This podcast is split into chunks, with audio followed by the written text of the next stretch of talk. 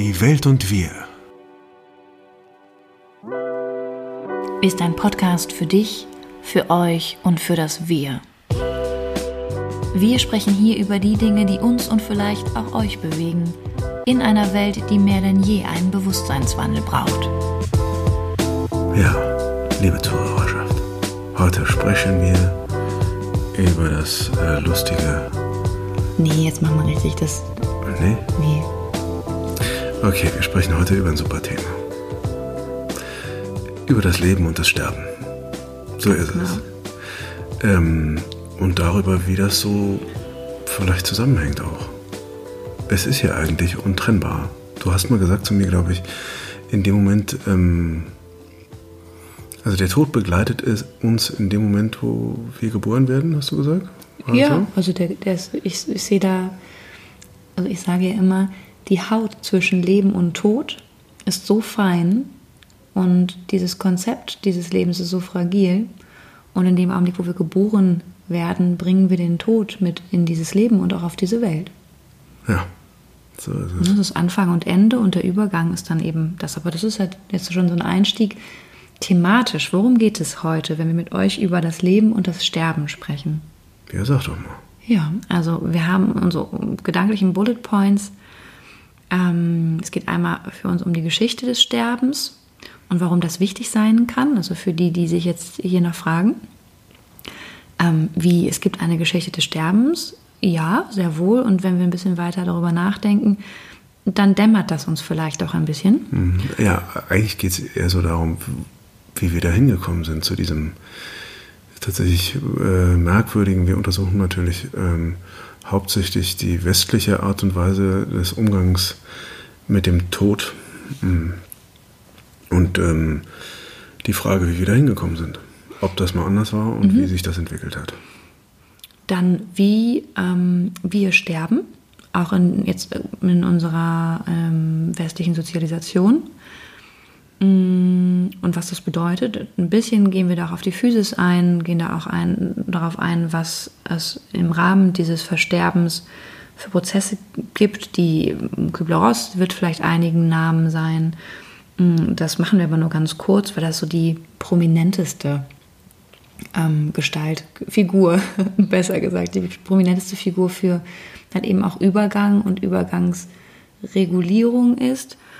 Mm, Wir sprechen mit euch darüber, was der Tod ist und wie der Tod uns helfen kann, zu leben vielleicht auch und auch Entscheidungen zu treffen in unserem Leben.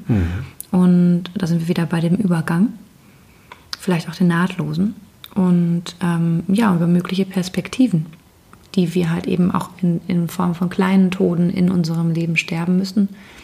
Ähm, nee, anders. Die kleinen Tode, die wir sterben, führen zu möglichen Perspektiven. So, so ist es. Mm, Und wir haben für euch mitgebracht, ich würde sogar fast sagen, eins meiner Lieblingszitate von Henry Scott Hollard, der ähm, eben sagt, und damit steigen wir ein, Death is nothing at all. Ich übersetze das gleich ins Deutsche. Steffen, Genau, wir, wir fanden es wir so schön im Original, dass wir gesagt haben, auch falls der eine oder andere nicht so ganz hundertprozentig des Englischen mächtig ist, wir haben es nämlich selbst übersetzt, weil wir keine, ähm, keine die Übersetzung befriedigende Übersetzung doof. gefunden haben, aber dann dachten wir uns, okay, um dem Original Rechnung zu tragen, machen wir es einmal noch auf Englisch. Da kommt's. Also passt auf. Death is nothing at all. It does not count. I have only slipped away into the next room. Nothing has happened. Everything remains exactly as it was. I am I, and you are you, and the old life that we lived so fondly together is untouched, unchanged. Whatever we were to each other, that we are still.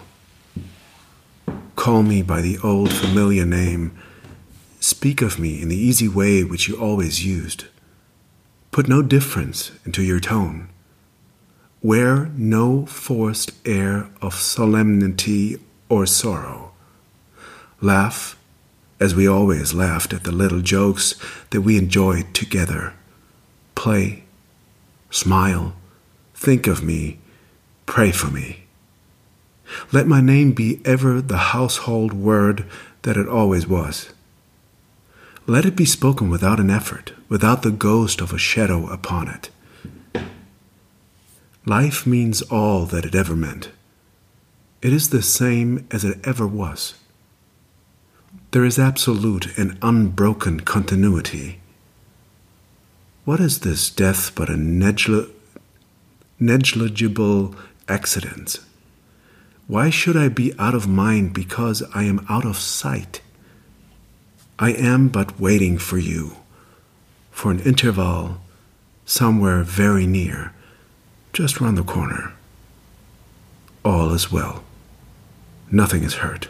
Nothing is lost. One brief moment, and all will be as it was before. How we shall laugh at the trouble of parting when we meet again. Der Tod ist gar nichts. Er zählt nicht. Ich bin nur ins Zimmer nach nebenan gegangen. Nichts ist geschehen, was von Bedeutung ist, und alles, was wir einander bedeuten, bleibt bestehen. Ich bin ich, ihr seid ihr. Das, was ich für euch war, ist unberührt, unverändert. Und auch das sind wir noch füreinander. Nennt mich bei meinem vertrauten Namen und sprecht mit mir in der Weise, wie ihr es immer getan habt. Hüllt euch nicht in Schweigen und Kummer, verändert nicht euren Ton. Verändert nicht euren Ton, wenn ihr von mir sprecht, so tut es ohne jegliche Traurigkeit. Und lacht mit mir, wie wir einst lachten über all die Dinge, die wir liebten. Spielt, lacht und tragt mich in euren Gedanken. Betet für mich. Und lasst meinen Namen für immer ein euch vertrauter Name sein. Sprecht von mir ohne Mühe und ohne die Geister eines Schattens über ihm. Das Leben meint nichts anderes als je zuvor. Und das Leben ist, was es immer war. Das Leben setzt sich vollkommen und ungebrochen fort. Was sonst ist der Tod, wenn nicht ein zu vernachlässigendes Ereignis? Warum sollte ich fern von euch sein, nur weil ihr mich nicht seht? Ihr seht mich nicht, aber ich bin unter euch. Ich warte auf euch für eine gewisse Zeit, ganz in der Nähe, gleich um die Ecke. Alles ist gut, nichts ist verletzt und nichts ist verloren. Einen kurzen Moment nur und alles wird genauso sein, wie es vorher war. Oh, wie wir lachen werden über all die Schmerzen, als wir uns trennten, wenn wir uns schlussendlich wiedersehen. Henry Scott Hollard. I love him. Genau. Ja, eine sehr schöne Sache ist das, finde ich auch. Also ihr werdet ja auch eure Gedanken jetzt dazu gehabt haben und vielleicht halt eben auch ähm, eure Berührungspunkte gehabt haben mit dem Thema, mit dem Thema des Lebens und mit dem Thema des Sterbens. Und vielleicht auch mit den Toten, die ihr für euch schon gestorben seid. Also ich kann auf jeden Fall. Oder denen ihr beigewohnt habt. Den ihr, genau, den wir sein. beigewohnt haben. Ähm, oder die, äh, die, um die wir fürchten, die, die wir verloren haben. Mhm. Und ich kann für mich sagen, ich bin einige Tode gestorben in meinem Leben. Ich vermute, du auch. Na, ich glaube, du weißt, dass das so ist. ja. ähm, genau. Ganz, ganz konkret, ich habe, äh, also, ich habe ein paar Leute äh, schon äh, an den Tod verloren. Ähm, ich war bei, konkret bei äh, zwei, zweimal war ich dabei, wie jemand gestorben ist, tatsächlich, also richtig bis zum letzten Ende. Und ähm, genau, wa- was kannst denn du so? Du hast ja auch wahrscheinlich schon viele Leute ähm, oder ich weiß es ja auch, du hast ja auch Leute auf den Tod vorbereitet. Ich, weiß, ich glaube, du darfst über einen Fall darfst du sprechen, ne? Ähm, ja, ich glaube, wenn das, wenn das interessant ist, ist es der, also im Rahmen der ähm, im Rahmen der Vorbereitung, also anders. Ich habe jetzt im Rahmen, wo wir, wir wussten, wir sprechen heute über das Leben und das Sterben, mit Steffen über die Situationen und Momente gesprochen, wo ich eben Menschen auch begleitet habe. Ich habe mich immer weiter fortgebildet, auch für eine onkologische ähm, Spezialisierung. Einfach weil dieses Thema, ich glaube, vor acht Jahren auf mich zukam und ich das Gefühl hatte, oh, ich weiß gar nicht, wie viel weiß ich darüber. Und ähm, es gab eine ganz konkrete Anfrage von einem Patienten, der recht überraschend erkrankt ist also an, an einem terminalen Krebs. Und ähm, gesagt hat, er hat einfach unglaublich Angst vor diesem Sterben. Und es wurden ihm ähm, sechs bis acht Wochen, also prognostisch angedacht. Und es hieß halt, er soll sich vorbereiten. Und er wusste auf einmal gar nicht wie und wo. Und ist in so ein Loch gefallen. Und mit ihm halt eben auch seine Familie. Und in, im Zuge dessen hatte er mich gefragt, ob wir ähm, uns sehen können wöchentlich, weil es eben Dinge gibt, die er für sich noch auch mit Hypnose, Hypnosetherapie und auch einer Begleitung hat eben auch dieser großen Angst und dieser Lähmung, die er empfunden hat mit dieser Diagnose und dieser, ähm, dieser fatalen Perspektive. Und erst einmal kann ich sagen, dieser Mann hat noch anderthalb Jahre gelebt. Das heißt, hm. ähm, es war dann doch nicht so schnell. Und es war halt etwas, was uns länger begleitet hat.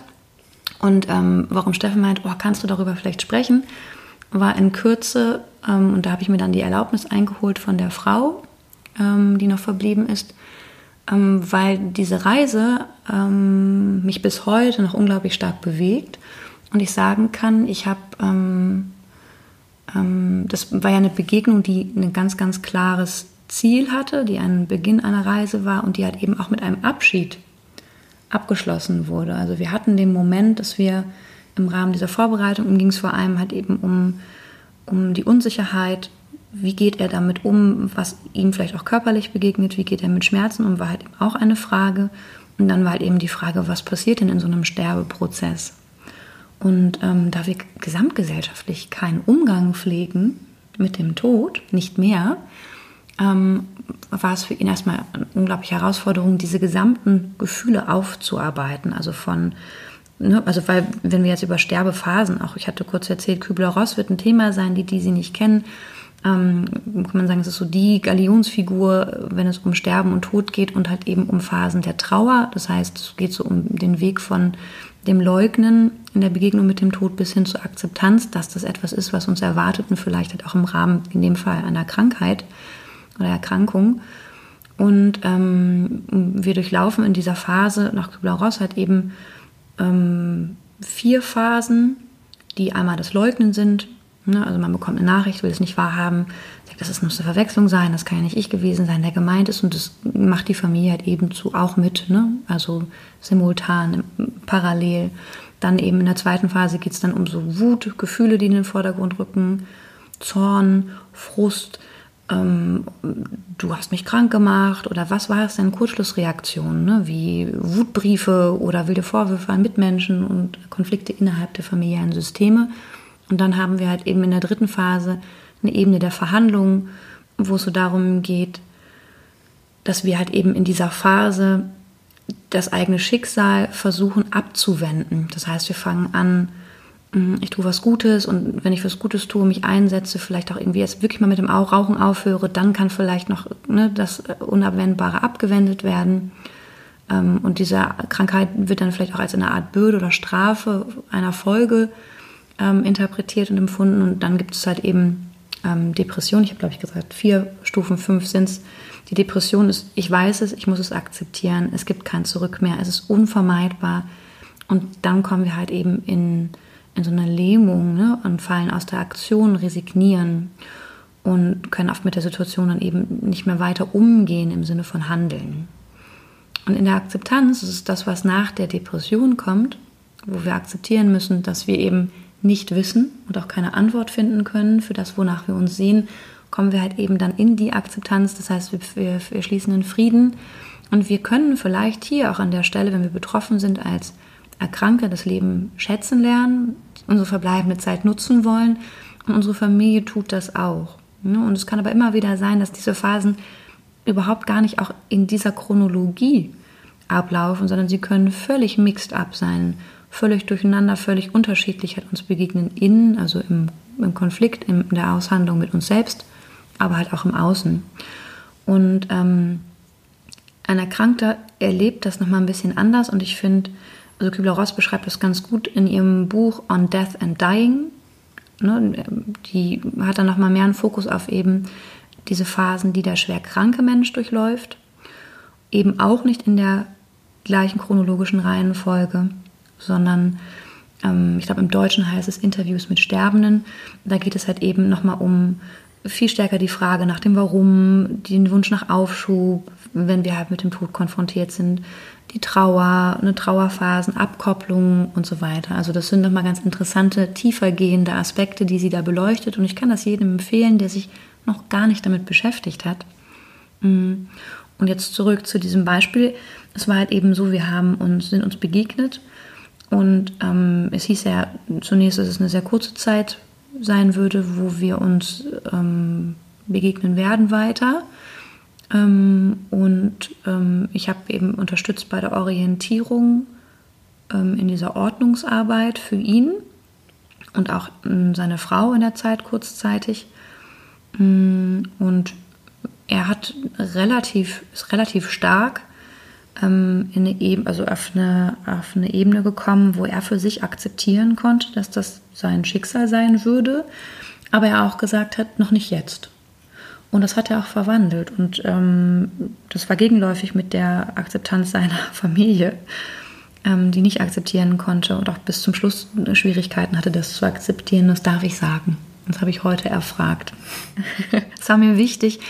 Ähm, und ich finde das ganz schön, dass Sie mir die Erlaubnis gegeben haben, das zu äußern, weil das ist kein Happy End gewesen in dem Sinne. Ähm, und ja, aber irgendwie schon. Für mich schon, aber für das, was man vielleicht ja, für erwartet. Ihn, für, für ihn aber ein Stück weit auch, oder? Für alle. Ja. Am Ende des Tages war das schon für alle eine, naja, also natürlich nicht dahingehend, dass dieser Mann halt verstorben ist, aber für das, was dann an Lösungen für das gesamte familiäre System entstanden ist, war, ähm, war da ganz viel Nähe. Und ähm, naja, und vor allen Dingen, was ich, was ich so an dem, wenn ich da kurz einhaken darf, was ich so äh, schön finde, wenn wir über ähm, das Leben und das Sterben und vielleicht auch den, die, ähm, die Frage, inwiefern kann denn der Tod unser Leben bereichern und reicher mhm. machen, mhm. Ähm, ist der ja nochmal, wenn ich dich richtig verstanden habe, äh, so wie du mir die Geschichte erzählt hast, in eine ganz andere Art der äh, Bewusstsein, des Bewusstseins mhm. und auch der Freude über das Leben gekommen, was der Tod ja oft mit sich bringt. Ne? Und das ist, äh, finde ich ja schon mal Punkt eins, den wir lernen könnten. Mhm. Vom, also der Tod macht uns ja immer noch mhm. das, macht uns ja die, ähm, auch wenn es platt klingen mag, aber mhm. den ähm, Wert des Lebens mhm. umso bewusster. Ja. Ich glaube das ganz bestimmt.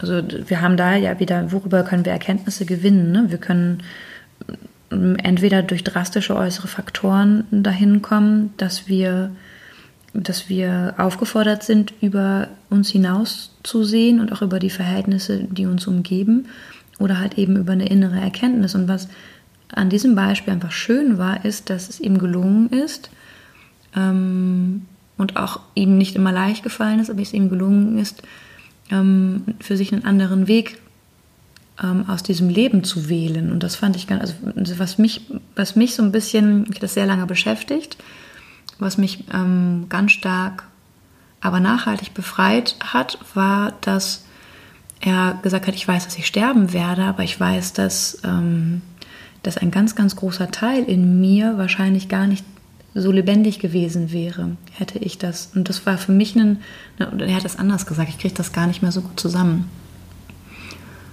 Er hat, also nur um das nur mal ein Beispiel noch zu zeigen, er hat gesagt, ich habe nie Italienisch gelernt. Ähm, ich wollte das immer und ich habe das nie gemacht und er hat das gemacht. Ja, und genau so. Aber ehrlich gesagt, ich kann jetzt noch nicht sterben. Ich will ja noch Italienisch Genau. lernen. Ja. Und ich kann auch nicht sterben. Es war auch schön, weil meine Tochter will noch heiraten.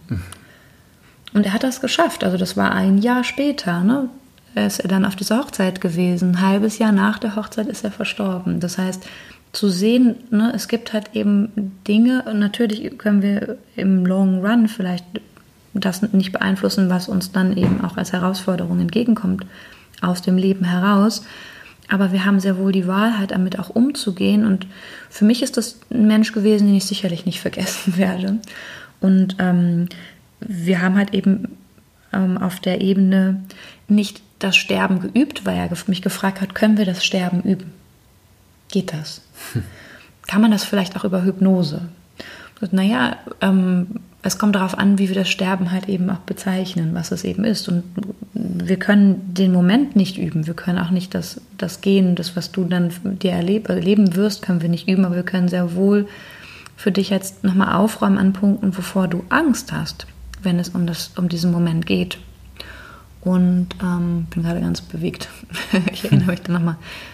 Und wir haben tatsächlich beim letzten Telefonat uns dann nochmal verabredet. Er hat gesagt, ich würde dich dann gerne nochmal sehen, weil das ist dann jetzt der letzte Termin, wo wir abschließen. Und da haben wir eben sehr viel auch eine Hypnose. Wir haben viel mit Audios gearbeitet, die ich ihm aufgenommen habe. Ähm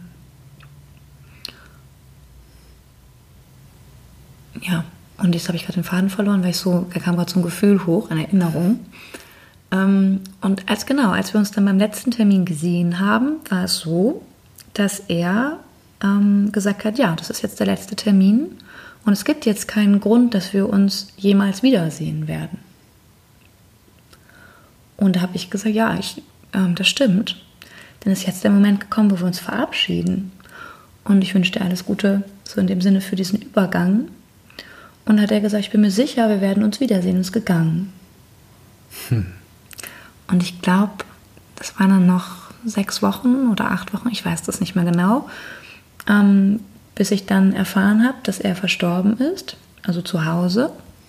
Ist dann nochmal ähm, palliativmedizinisch betreut worden und ist dann aber nach Hause zurückgekehrt, weil klar war, es wird jetzt nicht mehr lange dauern. Und ähm, er hat zu seiner Frau gesagt, ähm, im Übergang, oh, hier ist es aber wirklich schön. Und das war für mich etwas, was mich ganz, ganz friedlich gestimmt hat, dann mit, diesem, mit dieser Geschichte. Und das ist natürlich eine sehr, sehr schöne Geschichte. Ähm, ich weiß, kenne aber eben auch ganz, ganz andere Geschichten über den Tod und auch das Versterben. Es gibt auch körperliche Faktoren, die dieses Versterben eben ähm, auch zu einer Sache machen können, wo, ähm, wo wir diesen Übergang gar nicht so wahrnehmen können. Ne? Oder wie wir es vielleicht uns auch wünschen ne? in, in der Ausrichtung, wenn ihr jetzt über euren Tod nachdenkt, über euer Versterben. Ich weiß nicht, ob ihr das schon getan habt. Wenn nicht, solltet ihr das tun. also spätestens jetzt denkt darüber nach, wie ihr sterben wollt und was eben Umstände sind, weil das oft etwas ist, wo wir kollektiv überhaupt gar nicht nachdenken, auch nicht vorgesorgt haben oder auch uns ähm, zu spät Gedanken machen. Und ähm, dazu komme ich aber später nochmal, warum ich das so wichtig finde. Ähm, ja. Eine tolle Geschichte ist das. Ja, ich bin irgendwie gerade noch so ein bisschen, merke ich, ähm, bewegt durch diese, das war für mich wirklich ein Geschenk in dieser Begleitung. Und ich danke einfach der Familie, dass sie mir erlaubt haben, das jetzt einer so großen Öffentlichkeit tatsächlich ähm, zur Verfügung zu stellen.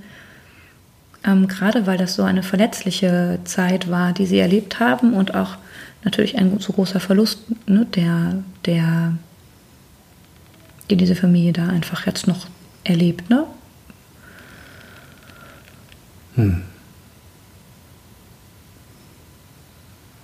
Ja, also ich muss auch sagen, mh, diese, diese zwei ähm, Erlebnisse, die ich mit dem Sterben von Menschen hatte, die, da war es auch, gab es auch immer so einen Moment, ähm, der,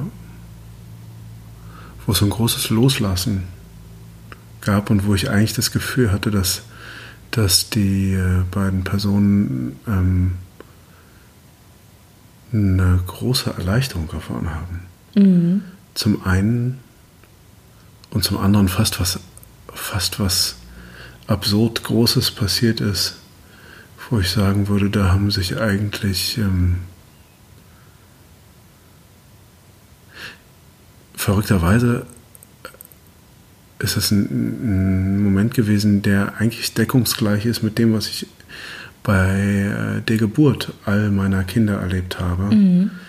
Es ist deckungsgleich mit, dem, mit diesem einen Erlebnis, was ich beim Tod gehabt habe und ich kann es nicht anders beschreiben als eine, eine Öffnung von einer anderen Dimension und eine Anwesenheit von reinem Leben, verrückterweise, im Tod. Mhm. Hm. Ohne zu esoterisch zu werden, so als würde sich eine Pforte öffnen, in der alles enthalten ist. Und da finde ich es eigentlich total schön, wenn du erzählst und berichtest von diesem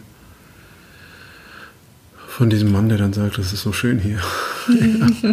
das ist auch eine Hoffnung, die wir haben. Ja, das ist natürlich eine mhm, Hoffnung, klar. die wir haben, die wir auch, die ist auch ganz, ich meine, die hat auch in den ganzen religiösen Vorstellungen hat es die ja immer gegeben vom Paradies, in das wir dann kommen. Manche sagen dann nur, wenn wir den richtigen Glauben haben, dann kommen wir dahin. ja, oder wenn wir auch der Kirche genug bezahlt haben. Genau. Ja. oder, ne? Aber das ist halt. Nein, entschuldige, da geht es doch nicht um Geld. Katsching. Bitte nicht. Naja, deswegen, also ich finde, definitiv ist es so und ich würde auch eben sagen, als Mutter und auch als Frau ähm, und Therapeutin, die Mütter mit Geburtstraumata begleitet hat, ähm, ist eine Geburt immer auch ein Tod der Frau und des alten Lebens. Und das ist etwas, was Frauen auch spüren, ohne dass sie es vielleicht wissen. Ähm, und ähm, gesamtgesellschaftlich auch als Menschen, ob Mann oder Frau, sterben wir alle diese kleinen Tode oder auch Ebenen, wo wir denken, okay, das ist mein Ende, dass ich scheitere, ich äh, muss mich entweder privat insolvent melden, der Mann oder die Frau hat mich verlassen, das wird nie wieder gut. Mhm. Ist die Ehe ist vorbei. Das, die Ehe ist vorbei, die Ehe ist gescheitert, es geht nicht mehr. Ne? Oder die Konflikte, die wir haben mit Freunden, mit Kindern, mit äh, Eltern, mit ähm, Chefs, mit, mit, wem auch immer. Also dieses Gefühl, okay, ich sterbe jetzt. Ne? Es gibt, ich werde mich jetzt zurückziehen und ich werde einfach warten, bis ich gestorben bin. Mhm. Oder der kleine Tod des Sterbens vor Scham, den kennt auch jeder. Ja, und ich, oh Gott, das hat In der Schule. Ja, wie unangenehm, genau. Ja. Und das ist halt eben das Spannende, wo man sagen, okay, was löst denn das auf? Auf welcher Ebene kommen wir denn dahin, dass wir wirklich loslassen? Und bei der Geburt ist es definitiv so, ähm, es gibt einen Teil in uns, der weiß, und der Körper weiß auch in der gesamten Schwangerschaft ganz genau, was er macht. Hm? Also in dem in dem Zuge ähm, werden wir so stark vorbereitet. Ne? Und ich finde das ganz schön. Ich habe mit einer Hebamme gesprochen, die sehr, sehr lange im, im Geschäft ist, in Anführungsstrichen. Die sagte, ähm, es ist eben auch spannend, wenn man sich eine Schwangerschaft anguckt. Also ne, die ersten drei Monate der Schwangerschaft, wo es um eine ganz, ganz starke Innerlichkeit geht. Dann in, dem mittler, in, der mittleren Schwangerschafts-, äh, in den mittleren Schwangerschaftsmonaten geht es um eine Festigkeit, eine Stabilität und am Ende geht es halt wirklich auch hier um eine Lösung. Und es ist auch eben auch die erste Auflösung einer irdischen Symbiose zwischen Mutter und Kind, die dann in diese Welt geht. Also auch hier die Frau in dieser Wandlungsphase spürt und auch körperlich vorbereitet wird auf das Kind, das kommt. Und wenn das Kind da ist, wird ja immer so schön gesagt, es ist nichts mehr so wie davor, du wirst dir nicht vorstellen können, wie es ist und so weiter. Und wir kommen dann aber dahin, dass halt eben Eltern sagen, das stimmt, ich hatte keine Vorstellung davon, wie sehr ich lieben konnte. Wie sehr dieser Übergang für mich auch den Tod meines alten Lebens fordert oder meiner alten Vorstellungen. Ne? Und auch dann halt eben, wenn wir in diesem Übergang verletzt werden, also über Verlust von Kindern oder Verletzung von Kindern oder Unsicherheit, Sorgenkinder, ne, die nicht gesund zur Welt gekommen sind, ähm, Schwangerschaften, die nicht entstanden sind, die ähm, die verloren gegangen sind und so weiter. Das sind alles Ebenen, wo wir so unfassbar mit dem Sterben konfrontiert werden und wir sind gesamtgesellschaftlich überhaupt nicht darauf vorbereitet, auch nicht in der Geburtenhilfe. Also Hebammen schon eher, wir Frauen eher weniger. Und ich finde, ganz ehrlich, das ist ein Skandal. Und deswegen also hätte ich mehr ja, es Zeit. Es gibt weder gute Geburtsvorbereitung noch gute. Also die, mittlerweile. Mittlerweile ja, gibt es sie. Wir ja. hatten eine ganz gute, finde ich. Mit meiner meinst du? Oder? Ne, wir hatten Ach so, eine gute ah, ja. Geburtsvorbereitung. Mit Eva, das ja. war, das ja, war das schön ist gut. mit Eva. eine, ja, eine wundervolle Hebamme, Eva, nenne ich sie jetzt mal direkt. Eva. Schumann. ja, Ähm, googelt sie. Die ist großartig. die ist toll. Ja. Genau. Und ähm, hätte ich mehr Zeit gehabt, hätte ich definitiv in so eine Richtung was entwickelt, weil ich das wichtig fand. Habe ich aber nicht. Es gibt auch andere, die das entwickelt haben. Ja. Ich kümmere mich jetzt halt eben nach wie vor noch um die, die ähm, sich nochmal individueller vorbereiten müssen, und zwar persönlich Ja. ähm, aufgrund ihrer Erfahrungen. Aber das hat halt eben auch in dieser Vorbereitung und Nacharbeit von Geburtstraumata und Gewalt unter der Geburt ganz, ganz viel Traumaarbeit, die wir, die wir nicht, nicht umfassend genug leisten und wo wir eben auch nicht umfassend genug aufklären und die vor allem immer noch unfassbar stark mit Leistungs- ähm, und Konkurrenzdenken verbunden ist. Hast du natürlich entbunden oder nicht? Ne, bist du natürlich gestorben oder nicht? Ähm, und, sorry, ich muss das Ganze ausführen, weil das, Ja, für mich, das gehört für mich so Mhm. zum, zum Sterben. Ähm, und genauso, jetzt habe ich meinen Faden verloren, weiß ich jetzt gar nicht mehr wo. Egal. Leistungsgedanke. Fällt mir nochmal ein. Wird auch bestimmt nochmal eine Folge geben, wo ich drüber spreche und auch nochmal mit einer Expertin. Mir Na, ich das glaube, ich glaube das. Thema Geburt wollten wir ja eh nochmal. Über Geburt fände ich eh ein tolles Thema nochmal für eine komplette, Mhm. komplette Folge. Also ich glaube, was... Ähm, also weil wir reden ja immer noch über das, äh, über das Leben und das Sterben. Hm. Ganz grundsätzlich kann man halt sagen, wir sind auf, wir sind äußerst schlecht. Also auch wenn das so die, wird, jeder wird, wird be- bestätigen, dass, dass die, die Geburt, die er erlebt hat, äh, oder die äh, Momente des Todes, die er erlebt hat, und wahrscheinlich dann auch sein eigener Tod, einer der bezeichnendsten und wichtigsten Momente in seinem Leben war. Ähm, ähm, und dafür sind wir wirklich, wirklich saumies darauf vorbereitet. Das ist echt verrückt. Und ähm, genauso, und irgendwie ist es halt aus unserem Leben verschwunden. Ja, das war nämlich mal anders. Es war nicht besonders viel besser und die Vorbereitung war auch nicht so wirklich, wirklich toll. Ähm, ich glaube, die war mal toll bei indigenen Völkern tatsächlich, die da, die das viel mehr, weil sie auch tatsächlich noch in der Natur gelebt haben, weil sie noch ein Gefühl davon hatten, ähm, dass alles äh, in einem Kreislauf von einem Werden und Vergehen ist, ja, und wo man dann viel mehr akzeptieren kann. Und damit meine ich jetzt ganz konkret, ne, Jahreszeiten, siehst, äh, da tragen die Dinge Früchte und dann irgendwann äh, geht es bergab und äh, kommt die Phase, wo alles unterm Schnee liegt und die Ruhezeit. Und da war einfach viel klarer, okay, das ist hier alles so und wir sind Teil davon und bei uns ist es eben ganz genauso. Und da sind wir halt völlig enthoben inzwischen. Ähm, und haben uns tatsächlich, und mit wir meine ich, alle westlichen Indust- Industrienationen haben sich unfassbar davon entfernt. Ähm, es gibt da noch so kleine, äh, kleine Auswüchse, wo es ein bisschen anders läuft. Wenn man sich jetzt zum Beispiel in Mexiko gibt es diese, den Dio de los Muertes. Stimmt, ja. Ähm, was eine wahnsinnige Party ist, wo den, wo den äh, Toten ganz offen gedacht wird und die ein bisschen mehr ins Leben ähm, äh, zurückgeholt werden. Aber tatsächlich muss man da auch sagen, ähm, ja, das, die Mexikaner kann man als der westlichen Welt zugehörig ähm, bezeichnen, aber dieser Brauch geht tatsächlich auf die Azteken zurück, die ja wiederum ein indigenes Volk waren. Ja. Irgendwann auch pervertiert mit ihren komischen, wahnsinnigen, brutalen äh, Opferriten, aber trotzdem ja, haben die ja in der Natur gelebt. Und, ähm, äh, und in anderen Teilen der Welt gibt es halt ganz andere Umgänge. Also wenn man jetzt äh, alleine Indien und natürlich sind diese Umgänge haben, waren, waren bei uns ursprünglich und sind es in diesen Teilen, wenn man jetzt zum Beispiel auf Indien guckt, sehr stark religiös immer noch geprägt. Ja, ähm, es geht da um so Konzepte von zum Beispiel Seelenwanderung, äh, überhaupt die, äh, das Annehmen des Konzeptes, äh, dass es das gibt, eine Seele.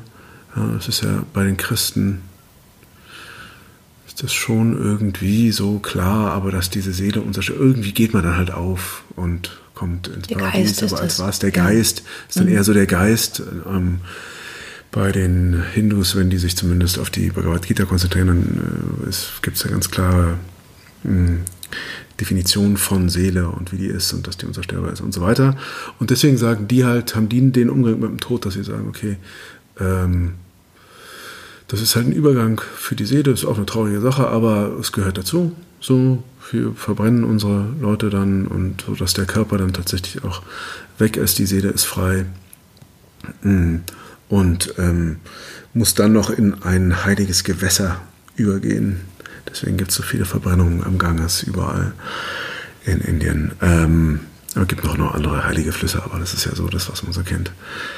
Ähm, und bei uns ist tatsächlich geschichtlich, will ich nur mal ganz kurz abreißen, ist es halt so gewesen. Ach, äh, eine, eine Sache, die ich noch ganz spannend fand, ähm, wo es, es gibt halt auch heutzutage gibt es noch diese anderen Umgänge. Die gibt es in Indien, es gibt aber auch zum Beispiel, wenn ich jetzt an Ghana denke, ähm, äh, verrückterweise ähm, wird, wird er bis zu drei Tage, ich, hast du mal gehört? Bis zu drei Tage wird, wird eine richtig große Party gefeiert. Ähm, auch ein bisschen verrückt, weil die, die Partys sind dann teilweise so groß, dass sich die Leute schwer verschulden, mehr verschulden als bei einer Hochzeit. Ähm, wo es äh, wieder um diesen Befreiungscharakter geht. Also die sagen auch, die Seele ist frei. Vor allen Dingen geht die Seele, ähm, also bei uns ist, ist ja der Tod, wie wird der Mensch rausgerissen aus seinem sozialen Umfeld. Er ist nicht mehr da. Ist weg. Er ist einfach weg. Das ist ja auch so dann die große Depression, die danach folgt. Der ist weg, er ist nicht mehr Aus da. unserer Mitte entrissen. Und, ne, und in anderen Kulturen ist es halt so, so eben auch in Ghana, ähm, er geht, er, er, er verlässt das Leben ähm, und er ähm, wird in den sozialen Kreis ähm, der Ahnen aufgenommen. Ja, und deswegen ist es halt so eine, endlich ist er da und ähm, das ist ein, das ist ein sehr tröstlicher Ort, an dem er da ist und ein besserer Ort als tatsächlich in dieser Welt. Ähm, ja, genau, so ist es. Und die, die, um den kurzen geschichtlichen äh, Abriss zu geben, es gibt halt, ähm, es gab in allen europäischen Kulturen ähm, immer diese Idee, also bei den Römern, bei den Griechen gab es immer die Idee, dass es einen gewissen Übergang gab. Also ja, dem einen oder anderen wird äh, äh, der Hades ein Begriff sein, da gab es den Fährmann, ähm, es gab äh, einen, einen Obolus zu zahlen an Charon bei den Griechen. Mm. Und äh, das hat dann auch so ein bisschen äh, sich in die neuere Zeit übersetzt, wo es dann in, in Frankreich wurde zum Beispiel immer noch den Verstorbenen äh, das größte Geldstück, das man äh, besessen hat, mitgegeben, damit die Person dann im Jenseits besser empfangen wurde. Äh, was für manche Familien, glaube ich, auch echt hart war. Also es war dann echt was, was man so, was musste man dann über sich äh, ergehen lassen. Ähm, bei, oder bei den Slawen war es dann so, dass, dass es die Reisekosten deckte. Überhaupt diese Idee von Reisekosten oder irgendwas, was die Überfahrt, den Übergang leichter macht. Ähm, äh, das gab es ganz viel und von Übergang spricht man auch in ganz vielen Traditionen. Ich glaube, du willst nachher noch mal ein bisschen mehr auf das tibetanische Totenbuch aus Oh ja, äh. Mhm. eingehen, ähm, was ich finde auch ein ganz wichtiges Buch ist, ähm, wenn man sich mit dem Tod auseinandersetzen möchte. Ähm, genau, es gab dann so äh, und tatsächlich ist es so, dass, dass ähm, der Tod ganz, äh, ganz lange Zeit in unserer Kultur ähm, sehr in der Mitte der Gesellschaft war. Es wurde viel gestorben, es war auch okay. Vor allen Dingen in unserer christlich geprägten Gesellschaft gab es eine richtige, ähm, also es gab ein, ein, äh, eine Kultur, die nennt sich die Ars Moriendi, also die Kunst des Sterbens, äh, die bis ins, äh, zum Ende des Spätmittelalters ähm, von der Kirche gepredigt wurde.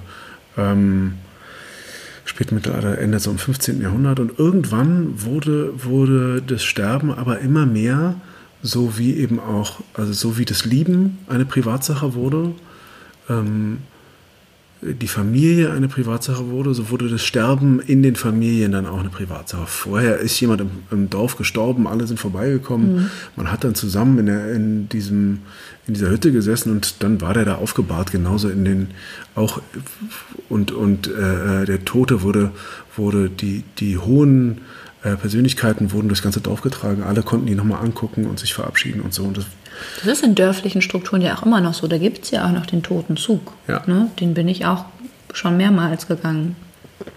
Also ja. da, da ist das auf jeden Fall auch noch so. Also auch jetzt, wenn man in allen Mittel, äh, Mittelmeerländern gibt es auch eine andere Form, auch wenn ich jetzt zeitlich ein bisschen Sprung mache, mhm. aber ähm, wie in Griechenland, in Kroatien, in der Türkei, ähm, getrauert wird um die Verstorbenen, mhm. das ist eine ganz andere Hausnummer. Und ich muss auch sagen, ehrlich gesagt, also das, ne, ich bin jetzt als Norddeutsche nicht so ein hitziges Temperament, aber ähm, ich fand das in vielen Fällen wesentlich authentischer als das Gehaltene, was ich eben oft auch erlebt habe mhm. im Umgang mit Trauer und Verlust in unseren Breitengraden. Ja.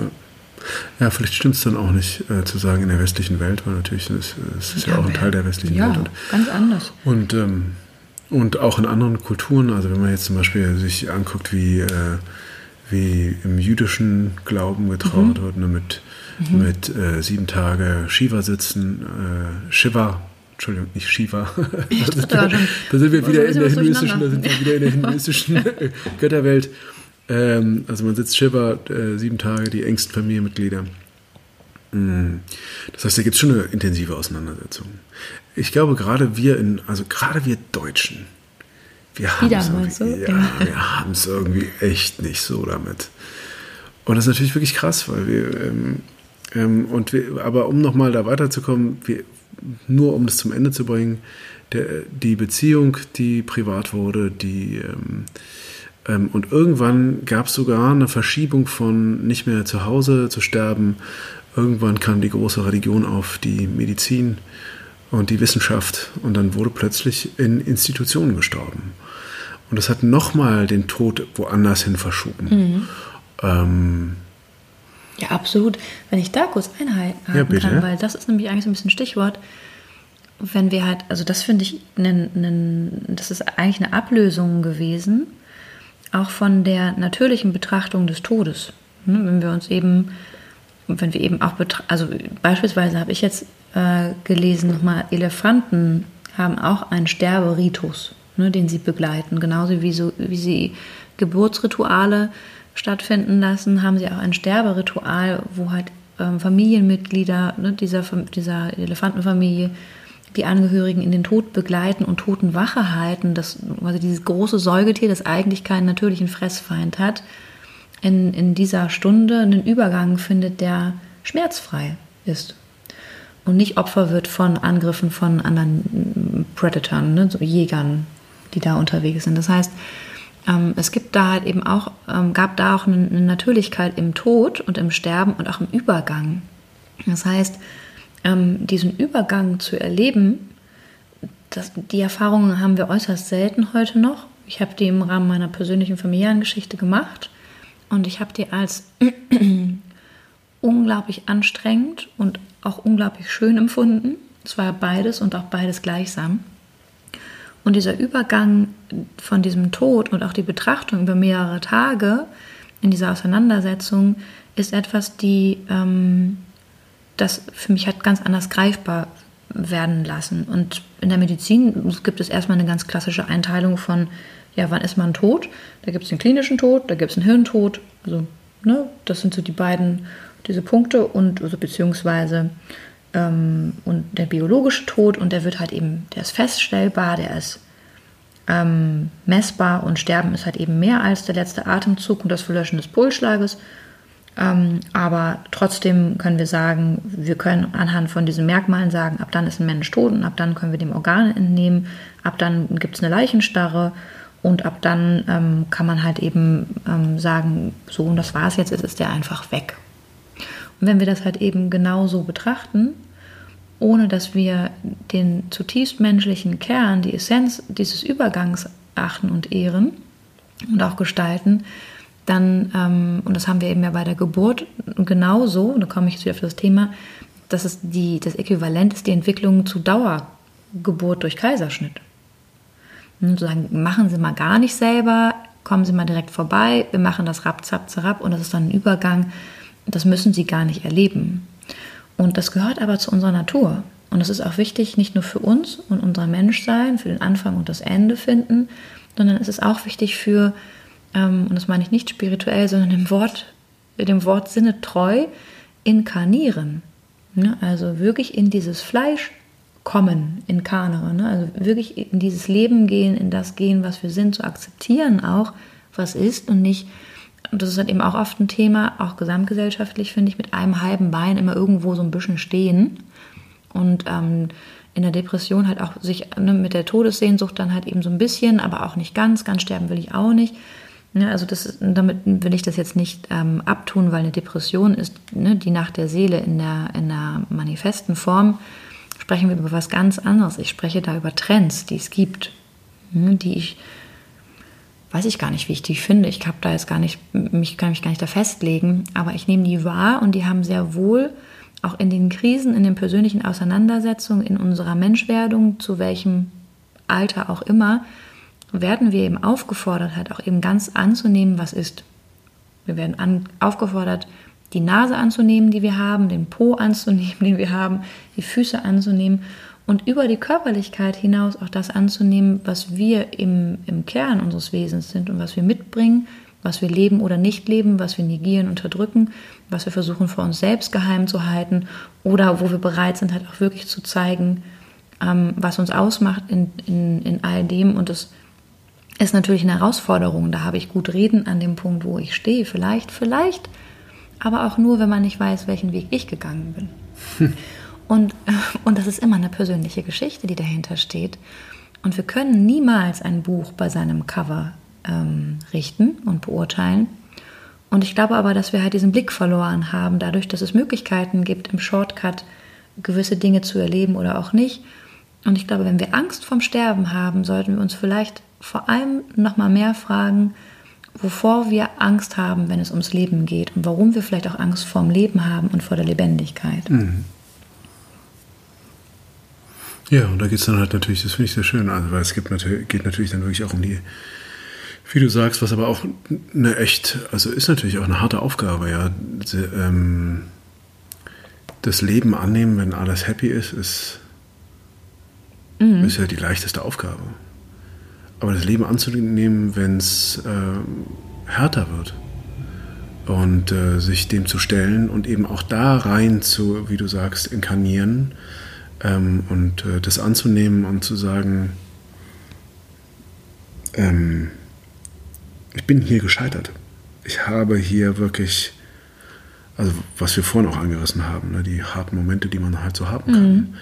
Die wirklich in, in der Gänze zu erleben. Und da haben wir es als Deutsche natürlich auch wieder mhm. schwer, weil, weil ähm, also wenn du in Amerika mit deiner Firma komplett die mhm. in den Sand gesetzt hast und komplett gescheitert bist, also mehrere Tode hintereinander gestorben bist und wirklich, wirklich am Arsch warst, dann bist du in Amerika ein Spezialist.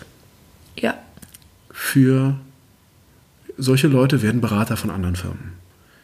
Weil sie nämlich gesehen haben, weil sie, wenn sie da wirklich, wirklich durchgegangen sind und sich wirklich damit auseinandergesetzt haben, das durchempfunden haben, dann wissen sie genau, wo jemand steht, wenn er vor, einem, vor einer ähnlichen Schwierigkeit ist und können den beraten, wie er vielleicht darum herumkommt oder wenn er tatsächlich den gleichen oder einen ähnlichen ähm, Zusammenbruch hatte wie man selbst, können diese Leute einen beraten, wie man da durchgeht und wie man da wieder rauskommt.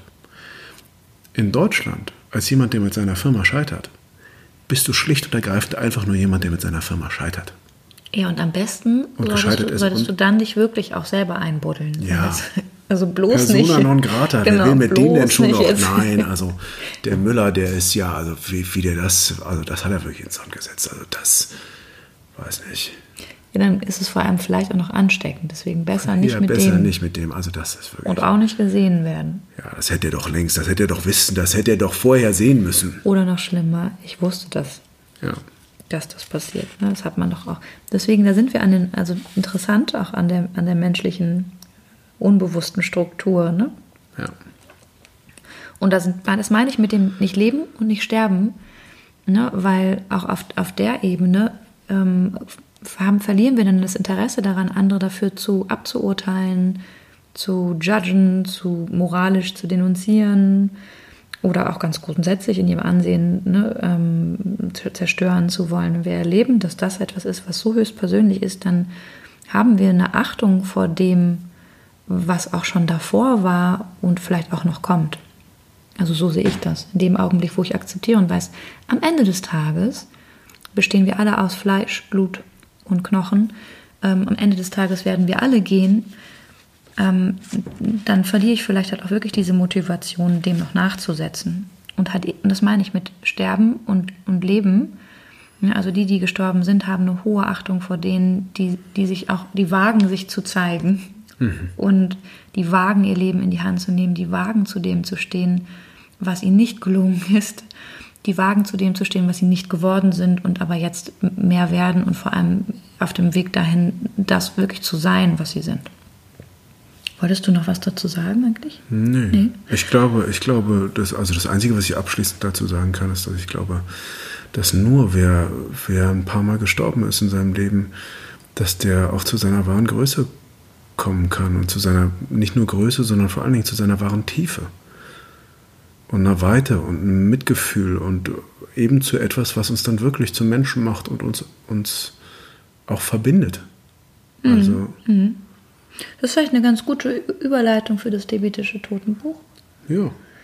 Ähm, also ich habe, ich kann sagen aus meiner persönlichen Erfahrung heraus, ich habe das bekommen von meinem Stiefvater. Das ist 2004 gewesen und habe gedacht, was soll ich denn mit einem, mit einem tibetischen Totenbuch? Von deinem Vater?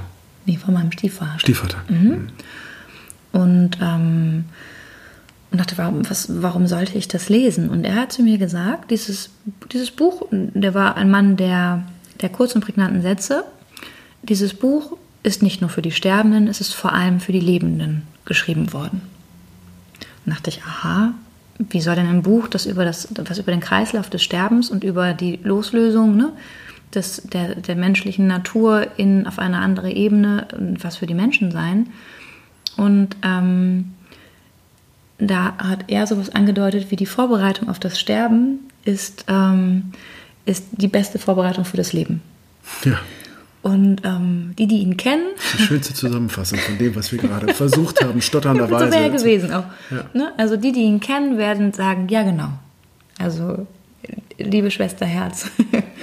ne? Das hätte er genauso gesagt. Das hat er genauso gesagt. Also das ist halt eben, so war er. Und ähm, ich habe mich dann damit beschäftigt, seitdem. Ähm, und ähm, ganz grundsätzlich, das tibetische Totenbuch ähm, ist ganz ursprünglich im 8. Jahrhundert, also stammt aus dem 8. Jahrhundert so und wurde in seiner Urform im 14. Jahrhundert irgendwo in einer Höhle entdeckt. Frag mich nicht wo, das weiß ich nicht. Und ähm, es ist jetzt, heute dato, kann man sagen, eines der berühmtesten Werke der Weltliteratur geworden. Übrigens nicht zu verwechseln mit dem tibetanischen Buch vom Leben und vom Sterben. Nee, äh, das kann man, muss man nicht lesen. Das kann, aber muss man nicht lesen. Bitte nicht. Das heißt, ähm, hier geht es ähm, bei, bei dieser Variante ähm, geht es um, naja, also so, es beinhaltet vor allem die Essenz der tibetischen Philosophie und beschreibt sechs Wandlungsphasen, die der Mensch, der menschliche Körper halt eben im Übergang zum Tod und zum Sterben, also zum Verlassen der Welt, durchläuft. Und ähm, es geht vor allem darum, ganz grundsätzlich ähm, in diesen, also ganz zentral in diesen Totenbüchern, mm, dass es um die Überwindung der Anhaftung an das Irdische, also diese Erde, dieses Leben, dieses, diese Menschen, die wir lieben, diesen Körper, der uns durch dieses Leben getragen hat, geht. Und es ist eine Vorbereitung, sich damit auseinanderzusetzen, was wir sind und was uns auch ausmacht. Ne? Das heißt, es geht vor allem hier um eine Bewusstseinserweiterung im Leben, in, in der Vorbereitung auf den Tod und unweigerlich halt eben auch dann um das Ablegen unserer Hülle, unserer Körperlichkeit beim Sterben. Ich hoffe, ich habe das so jetzt einigermaßen mhm. verständlich zusammengefasst. Das heißt, diese Schrift lehrt die Ebenen des Übergangs, die als Übergang von einer Seinsform in eine andere beschrieben wird. Und was vor allem für mich total zentral war, war, dass der Atem da so im Vordergrund stand. Und ich hatte mit dem Atem so überhaupt nichts zu tun. Das waren so die Anfänge von meiner Trauma-Ausbildungszeit. Ähm, da habe ich mich angefangen damit zu beschäftigen und habe irgendwann gemerkt, ich kann keine Traumaarbeit machen, wenn ich den Körper nicht einbeziehe. Wie kann ich aber den Körper einbeziehen, wenn ich jetzt in einem Setting eins zu eins in einem Gesprächssetting sitze? Es blieb mir nur die Auseinandersetzung mit der Atmung. Also musste ich mich mit der Atmung und so kam ein Schlüssel-Schloss alles zusammen. Und was ich wunderschön finde, ist, und so wird der Bogen dann für mich tatsächlich geschlossen, der Atem wird hier als zentrale Kraft und Funktion im Wandel, nicht nur im Übergang vom Leben zum Tod, sondern im grundsätzlichen Wandel betrachten. Das heißt, die Einatmung sieht ne, der, der, der, das tibetische Totenbuch oder die Totenbücher sehen es als inkarnierende Kraft. Sie sagen, der Beginn des Lebens beginnt mit dem ersten Atemzug. Also als Mensch auf dieser Erde. Natürlich schon intrauterin im Mutterleib und so weiter. Schon vorher ist es auch ein Übergang. Ne? Aber der Moment, wo das Wesen für sich selbst als Organismus versorgt, autark dasteht, ist es der Atemzug, die inkarnierende Kraft. Sie weckt das Leben. Das ist das Prinzip, was das Leben in den Körper führt und die Körperfunktion eben anregt, die Versorgung. Und die Ausatmung sieht halt eben ähm, das tibetische, sind die tibetischen Totenbücher als die exkarnierende Kraft, das heißt das, was das Leben löst und uns aus dem Leben in den Übergang, in die Lösung vom Leben führt. Und ähm, in der tibetischen Medizin ist es sogar so, auch in der chinesischen Medizin sagt man, die Einatmung ist die mütterliche Kraft nennt man dann in der chinesischen Medizin, das ist so, das lernen die so, die Mondkraft in der Ausatmung, die väterliche Kraft, die Sonnenkraft, die gestalterische. Was ich spannend finde, ist, wenn wir halt eben sagen, in allen Bindungstheorien wird halt natürlich immer auch vom Archetypus Mutter-Vater gesprochen. Und das heißt, es sind es ist die Dualität des Lebens, es ist der Anfang und das Ende. Und ohne Verbindung mit dem Leben gibt es keine Lösung vom Leben. Das heißt, wir können uns auch nicht auf das Sterben vorbereiten, wenn wir nicht gelebt haben. Und wenn wir das Gefühl haben, wir leben nicht unser Leben in diesem Leben, dann wird das Sterben für uns eine so große Herausforderung, dass wir so eine Angst davor haben müssen. Ja, dass wir versuchen, sie unbedingt zu vermeiden. Und je weniger wir uns wirklich mit unseren zentralen Bedürfnissen und Wünschen, dem, was wir in unserem Leben verwirklichen wollen, was wir sein wollen, was wir schon immer waren, je mehr wir uns da beschneiden, unterdrücken, nicht leben, desto schwieriger wird das Sterben für uns. Und das ist, für mich war das so ein Bogen, dass ich gemerkt habe, aha, interessant, wie ist es denn in der Arbeit mit diesen starken Emotionen? Und man unterscheidet halt tatsächlich Emotionen und Gefühle auch in der Traumaarbeit. Ne, Emotionen sind halt wesentlich stärkere äh, physische Impulse, die weniger sub sublimiert wurden, weniger auf eine Ebene der, der Betrachtungs- Möglichkeit gehoben werden. Gefühle können schon zugeordnet werden. Ne? Die haben schon eine Kategorie bekommen. Und da sind wir halt eben auch bei ähm, der Verarbeitung ne? und der Körperlichkeit, die wir hier auch in unserer Gesellschaft auch eher funktional und ähm, leistungsorientiert betrachten. Ja, eigentlich so ein, wir haben so ein maschinistisches ja, es stimmt, Menschenbild. Ja, ne? stimmt die Nase nicht, stimmt die Brust nicht, zick, zick zack, schnibbel ab. Genau. Ne? Und dann muss es so sein. Und, ähm, und dann kann ich halt, es war ganz interessant, ich hatte mit einer Kollegin und sehr, sehr guten Freundin von mir gesprochen, die mir nochmal so eröffnet hat, dass es nicht nur hier um Schönheit geht, sondern ganz viel auch bei Zickzack, Schnabbel ab, Schnibbel ab, auch um Status. Das heißt auch zu zeigen, dass man sich das leisten kann, sich selbst zu gestalten. Man kann sich designen. Und es gibt dann auch so Designmodelle. Ne, du gehst du zu dem, dann bist du da designt, dann kriegst du hier nochmal so einen Aston Martin Schliff. Bei so einer, ähm, sehr russischlastigen äh, furchtbar, Moden, ja. Modenschau. Und äh, man hätte fast meinen können, das waren alle, Schwe alle Schwe Schwestern gewesen, die da saßen. Ja, alle guck. die gleiche Nase, alle die gleichen Wangenknochen, ja. alle das gleich, die gleiche Körbchengröße. Wir hatten ja mal über Konformität gesprochen. Mhm. Und warum das halt eben auch etwas ist, warum es eine Sehnsucht alle gibt. Blond? Ne? Ja, guck mal. Mhm. Da hat man ja gar nicht so Wahlschwierigkeiten. Du kannst sagen, egal wen, ist ja eigentlich wahrscheinlich. Nein, aber jetzt Scherz beiseite, weil das will ich gar nicht so abwerten, weil das ist ja eine Entscheidung. Ne? Und ähm, mir liegt halt eben, liegen diese tibetischen Totenbücher so am Herzen. Ist es nicht eins? Du sagst immer die Totenbücher? Es, ist es, es ist eins, aber im Kern sind es mehrere Kapitel, die halt als einzelne Bücher zusammengefasst, mhm. so wurden sie gefunden im 8. Jahrhundert. Es ist eins. Es ist eins. Ähm, genau, und das mir war es wichtig, das nochmal über, diese, über die Atmung zu sprechen, über die Emotionalität, über die Gefühle und auch eben über eine Verarbeitung, die gehört auch in den Sterbeprozess. Also es gibt auch, darüber sprechen wir auch nicht, auch nicht mit Menschen, die sich mit dem Tod auseinandersetzen müssen, im Rahmen unseres Versterbens, sofern wir es uns noch möglich ist, möglichst lange geistig beizuwohnen, gibt es gewisse körperliche Reaktionen und Funktionen, die, ähm, die da ablaufen. Wo der Körper auch noch, also es gibt auch im Zuge des Versterbens ganz, ganz starken Bezug in der Betrachtung der der chinesischen Medizin von Atemkreisläufen, die unterstützt werden können in der Sterbebegleitung ne, und der Palliativmedizin. Und für, um die Palliativmedizin noch schließend kurz zu erwähnen, weil es ja immer auch hier um eine Orientierung geht, neben dem inhaltlichen, emotionalen, glaube ich, haben wir euch vielleicht ein bisschen eine Idee auch gegeben. Ich finde für eine Orientierung zu unserem Lebensende hin und Geburt und Tod ähm, gibt es einen äh, Italiener, den, der, der heißt Gian Domenico Borasio. Und er ist einer der führenden Palliativmediziner Europas. Und ihm ist es tatsächlich maßgeblich zu verdanken, dass sogar heute die Palliativmedizin überhaupt Medizinstudenten in Europa, vor allem auch in Deutschland, erreicht. Und ähm, und eben diese Studenten sich auch mit der Begleitung Sterbender und ihrer Familienangehörigen auseinandersetzen. Ne, das ist halt, es, ist, es gibt noch unglaublich viel zu tun. Und ähm, um diesen Sterbeprozess und all das, was einem im Rahmen dieses Versterbens in Europa ähm, begegnen wird, weil wir halt eben unglaublich maschinell und wissenschaftlich mit dem Thema Tod und dem Thema Versterben umgehen, ähm, kann ich das Buch äh, schon empfehlen. Ich habe das gelesen. Das heißt tatsächlich auch über das Sterben. Und es ist tatsächlich, also es ist ein organisatorisches, ähm, ein organisatorischer Call to Action, wenn es um eine Vorbereitung geht, die man treffen sollte. Und da geht es um Patientenverfügung, um Rechte, Informationen und die sind halt dann auch ähm, landesspezifisch angepasst. Die Schweiz hat nochmal eine andere Auflage bekommen, weil es da noch eine ganz, ganz andere Betrachtung gibt. Holland hat noch eine andere Auflage und so weiter.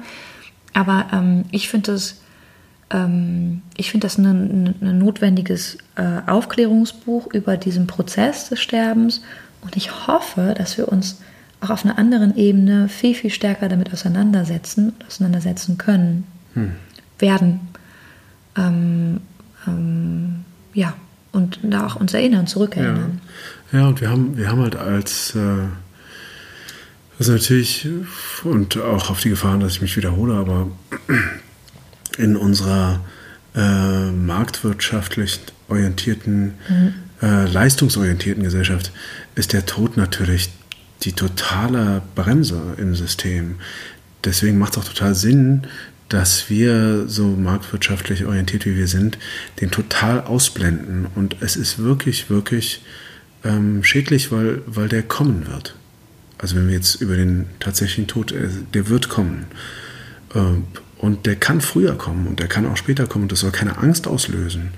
Aber hm, wenn man sich jetzt gar nicht damit auseinandersetzt, dann ist der Tod erstmal vor allen Dingen Schock ähm, für die, die zurückbleiben. Und sich dann damit auseinanderzusetzen, wenn er denn da ist, äh, in einer ähm, traumatischen Situation, ähm, der erstmal überhaupt durch äh, das, äh, äh, dadurch, dass der Tod jetzt plötzlich ins Leben getreten ist, zu einem ähm, äh, aufgetreten ist, ist totaler, total der falsche Moment, sich damit auseinanderzusetzen. Deswegen kann ich halt nur empfehlen, sich damit auseinanderzusetzen und wenn ihr euch damit auseinandersetzt, tatsächlich ähm, zu versuchen, eine Übertragung zu finden.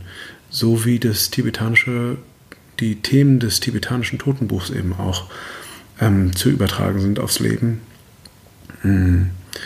Äh, nur noch ganz kurz, solltet ihr überlegen, euch das zu holen. Ich finde die schönste Ausgabe, ich habe zwei gelesen, die eine war äh, mit einem Vorwort von C.G. Jung. Die das ist auch gut. Ich finde es ein bisschen zu kopfig und noch äh, von der Sprache ein bisschen älter. Das tibetanische Totenbuch, äh, ne? Äh, genau, es mhm. gibt das tibetanische Totenbuch, aber auch äh, in der Originalausgabe mit einem einleitenden Kommentar vom Dalai Lama. Das fand ich eigentlich sehr, sehr schön. Das mhm. kann ich schwer empfehlen.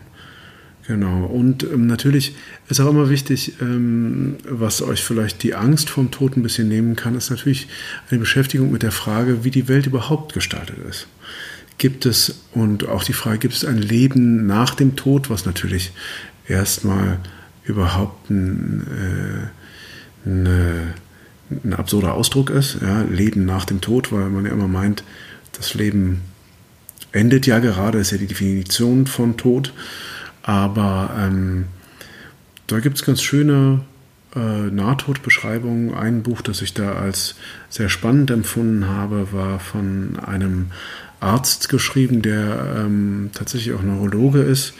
Äh, deswegen besonders interessant, weil der sich nie mit irgendwelchen spirituellen Fragen beschäftigt hat. Der war, glaube ich, so ein in die Kirche Geher, weil man es so macht, aber hat sich nie mit Religion oder irgendwas auseinandergesetzt und ähm, hat dann tatsächlich ein, ein, langes Nahtoderlebnis gehabt, also beziehungsweise sein äh, Gehirn war komplett, ähm, also er war hirntot für eine Zeit und ähm, hat dann aber in dieser Zeit unglaubliche Erlebnisse gehabt, die er, die er sich nicht erklären konnte, weil für ihn als Neurowissenschaftler klar war, dass natürlich ein, ähm, ein Gehirn, das nicht mehr äh, als lebendig bezeichnet werden kann, ihm diese Erlebnisse nicht hätte widerspiegeln können, sodass er davon ausgehen musste, ab da es eine andere Ebene gibt das heißt, äh, in diesem Buch wird einem sehr deutlich gemacht, dass es da etwas geben muss. Ähm, kann man aber auch in allen anderen in, oder in vielen anderen Zusammenhängen finden, wenn man ein bisschen im Buddhismus kramt oder es gibt, ihr könnt einfach mal Nahtod auch googeln. Ich finde, wie gesagt, dieses Buch von Dr. Ibn Alexander, Blick mhm. in die Ewigkeit heißt es, fand ich sehr spannend. Das ist schön. Also für die, die jetzt heute zugehört haben, vielleicht dachte ich gerade noch, weil sie jemanden verloren haben oder weil sie sich vielleicht auch aus eigenen ja, Gründen, Hintergründen, entweder im persönlichen Freundeskreis oder familiärem Kreis, Umfeld oder für sich selbst damit beschäftigen wollten. Ich glaube, ähm, meistens beschäftigen, beschäftigen wir uns mit dem Tod halt vor allem dann, wenn wir äh, wenn wir das Gefühl haben, wir sind ihm in unmittelbare Nähe gekommen, also in seine unmittelbare Nähe gekommen. Und ähm, wenn wir es halt wirklich bei dem Wort nehmen und sagen, die beste Auseinandersetzung mit dem Leben ist auch die Beschäftigung mit dem Tod. Ja. Und auch der Art und Weise, wie wir uns das vorstellen, heißt nicht, dass es uns schneller geschieht oder dass diese Wahrscheinlichkeit, dass wir sterben, zu einer anderen Zeit näher an uns heranrückt, sondern vielmehr ist es so, dass wir dem Leben näher kommen, wenn wir uns halt hier, also wenn wir wagen, ja, uns ähm, mit dem Leben zu verbinden und wir verbinden uns mit dem Leben, wenn wir uns mit dem Tod beschäftigen, also mit dem Ende. Hm. Ne? Und ich glaube, dass das halt wirklich eine Hilfe sein kann und auch sich klar zu machen, wir müssen es nicht wissen. Und ich glaube, das ist das, was ich in den, in den Behandlungen und in den Therapiestunden mit Menschen immer wieder erfahre, ähm, welches Wunder und das meine ich wirklich so, weil es geht nicht um Magie oder Wunder und um irgend, irgendwelche äh, unseriösen Angebote an dieser Stelle, sondern es gibt ein Wunder, das so tief in uns liegt, dass ich immer wieder äh, da voller Ehrfurcht bin, was den Menschen angeht und auch das, das gesamte Konzept, was wir sind an Seele, Psyche und Physis äh, und unseren Selbstheilungskräften und den Potenzialen, die wir haben. Dieses Wunder liegt hier auch in uns und auch unsere Antworten liegen tief in uns. Und wir kommen diesen Antworten und den Möglichkeiten, den möglichen Perspektiven näher, ähm, wenn wir wirklich wagen, auch das auszusprechen, das wir nicht wissen. Und, ähm, und das ist sogar hirnorganisch so. Dazu kommen wir mal zu einer anderen Folge auch. Aber es ist hirnorganisch so, was in unserem Gehirn passiert, wenn wir sagen, ich weiß es nicht äh, es ist ein Feuerwerk an synaptischen Strukturen, die sich äh, gedanklich auf die Suche machen und halt wirklich neue neuronale Kreisläufe entwickeln. Also wir fangen an zu kreieren und wir sagen, wir wissen nicht. Wir lassen die Gewohnheit und mit der Gewohnheit auch die Angst, die der Vergangenheit gehört und nicht der Zukunft und auch nicht diesem Moment. Das ist das, glaube ich, was ich noch sagen wollte, schließend. Ja, finde ich sehr schön. Ja. Ja, dann, dann äh, wünsche ich euch, dass ihr äh, hoffentlich was aus, diesem, aus dieser neuen Folge ziehen konntet. Ähm, dass ihr und dass ihr gut zu leben und zu sterben lernt. Das wünsche ich euch. Ja. ja. Im Kleinen und im Großen. Genau. Auf bald. Bis zum nächsten Mal. Tschüss. Tschüss.